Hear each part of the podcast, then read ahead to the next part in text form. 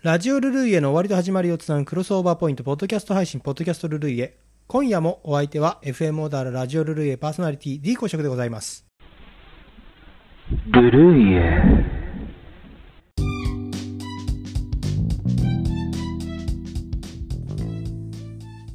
先日7月31日放送のラジオルルイをお聞きくださいました皆様お聞きくださいましてありがとうございましたオープニングトークは雨男のお話を、えーさせていただきましたけれども7月ねあの先月は記録的に早い梅雨明けから一変戻り梅雨になって、まあ、降ったりやんだりの不安定な天候が続いたんですが、まあ、私の日記帳もね、うん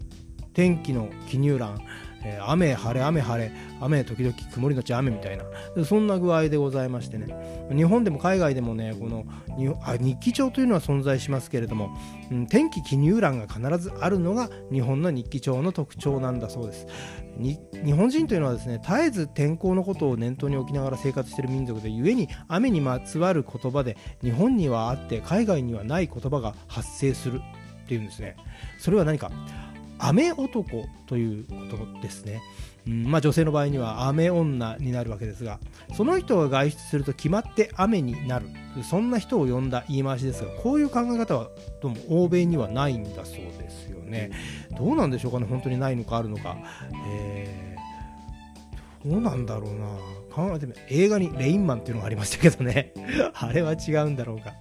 えー柴田小曲の明治の話題という随筆に明治の四大文豪の一人である尾崎紅葉が雨男で外出すれば必ず雨に遭うと言われたが花壇の旗頭佐々木信綱がもう一人の雨男でこの二人が一緒に出かけたところ雨が降らないどころかカンカン照りになったそうです。これは雨の性分と雨の性分がぶつかり合って晴天となったものでマイナスとマイナスプラスになったという両因相愛して陽となるという原理に従ったものだなんて書いてあるんですよ。まあ雨男をね連れて行くならどうも2人呼んだ方がいいようです。それではリスナー様のメッセージを紹介したいと思います。まずはいつもの通りヒーローゆうきさんのメッセージから。お疲れ様でした。今夜は暑い日に合う暑い日に似合う本格的ロックがいい選曲でした。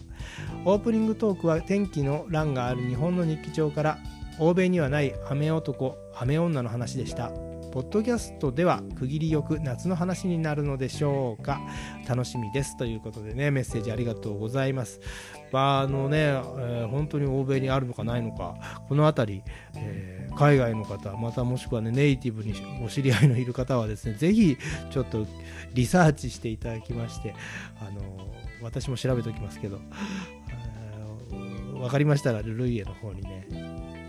ぜひメッセージをいただけたらと思いますけどでもこの辺ね本当知りたいですよね。また夏の話ということですけども8月になったらねまあどこの地方でもこの40度超えるような暑さになっちゃってヒーローゆきさんもねぜひこの体に気をつけてまた今週も元気にルルイを聞いていただけたらと思います。そうしましたら次のメッセージは明日の再放送でというのはしげっちさん。しげっちさんもいつも本当にありがとうございます。もうねしげっちさんしげっちさんくれるこのコメントっていうのはね本当にこのなんか非常に豆知識的っていうかあの鋭い指摘だったりあと資料的なものだったりとか、えー非常に重宝してるんですけど、えーコメントの方は、えー PC が落ちたので録音も落ちてしまったということで、えー PC が落ちちゃったっていうまたこれもちょっとしたハプニングですよね。本当にあのだあの PC は大丈夫だったんでしょうか。この録音も落ちてしまったってことでね、まあ、またねこのこの録音して聞いてくれてるというより聞いてくれてるっていうかなんて言ったらいいの？あの録音を聞いてくれてるんじゃなくてリアルタイムも聞いてくれてるし録音もしてるくれてるんですねっていう部分ですねしげちさん。本当に嬉しいです。またねこのルルイエをね録音して保存してくれてる人たちっていうのが結構いてなんかそういう風になんか大事にしてくれてることをあのものすごい感謝してます。ありがとうございます。それからうんともう一個ぐらい読みましょうか。えー、ポッドキャストまだ拝聴できておりませんが滑り込みました。口上も聞けへんかったというのは純才さん。口上が気になるところです。海。はイリアのための楽曲だったのですね。初めて拝聴しました。楽曲紹介とても勉強になります。という、えー、メッセージであります。このイリアの海あのジューシーフルーツの海桑田佳祐、えー、楽曲なんですけどね。それはあのジューシーフルーツのためにあジューシーフルーツに最初にあの提供した楽曲だったんですけどね。だからサザンの海はセルフカバーという形になるんですがこのねちょっとポロッとね私調子に乗ってイリアのための楽曲とイリアのために書いた楽曲なんて言っちゃったんですけどね。これどっかで聞いたことがね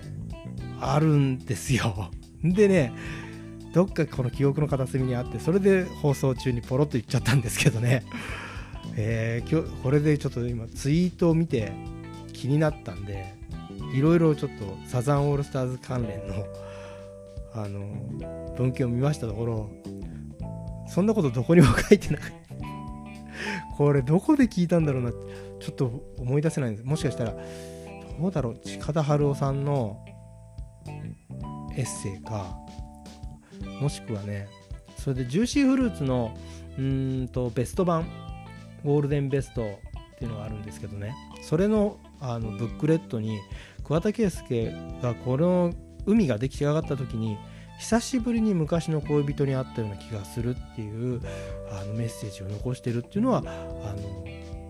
今日ねちょっと調べて 分かったんですけど、えー、エリアのために書いたとは書いてませんでしたね、うん、ちょっとこれいい加減なこと言っちゃったかもしれないんですけど、えー、申し訳ありません。でね、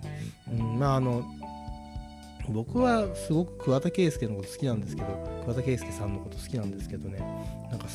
なんつうのかな。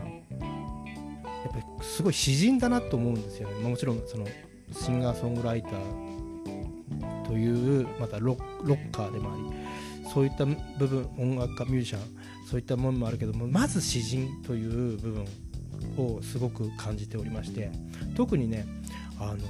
この間その桑田佳祐のしあの「優しい夜遊び」っていう番組があるんですけどね、えー、東京 FM の。それの中で、えー、詩を書く時になんか自分なんかなんでそういう女性の気持ちが分かるのみたいなハガキにハガキっていうかあの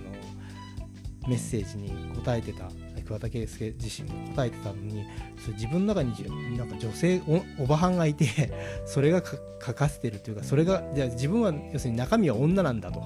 いうことをおっしゃってたのを思い出しましてでそれとこの「海」っていうのがあの女性目線で書かれた楽曲なんですよね。で当時のサザンもしくは桑田佳祐の楽曲でもちろんあの女性目線の楽曲もあるんだけどもあの海はそんちょっと珍しその頃珍しかったのかな、あの、女性目線のっていうのは。で、うん、ものすごく自分も好きなんですけどね。まあなんかね詩といえばちょっと今日今日というか昨日の夜中に自分の頭の中にこの詩が降りてきてポエムですね。それをいい詩が書けたと思って頭の中で何度も繰り返していたんですよ。ですぐ書き留めればよかったんだけどそのまま寝ちゃったんだね。眠ってしまった。寝落ちしてしまったんですよ。それで朝起きた時に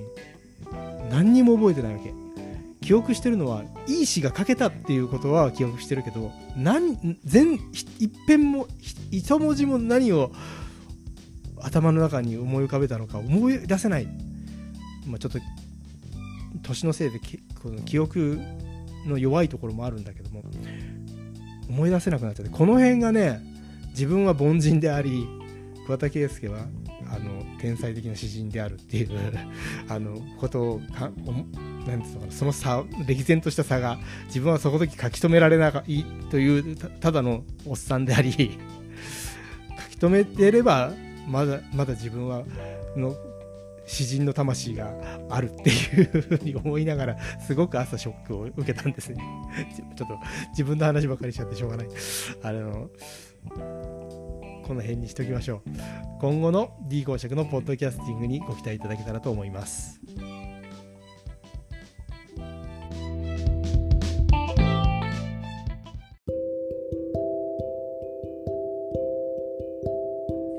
さて次回放送のラジオルルイへ使用楽曲をお知らせします。ザ・スパイダースでワイプアウト。同じくザ・スパイダースでモンキーダンス。エミー・ジャクソン天使のいたずら。ザ・ダイナマイツデイ・ドリーム。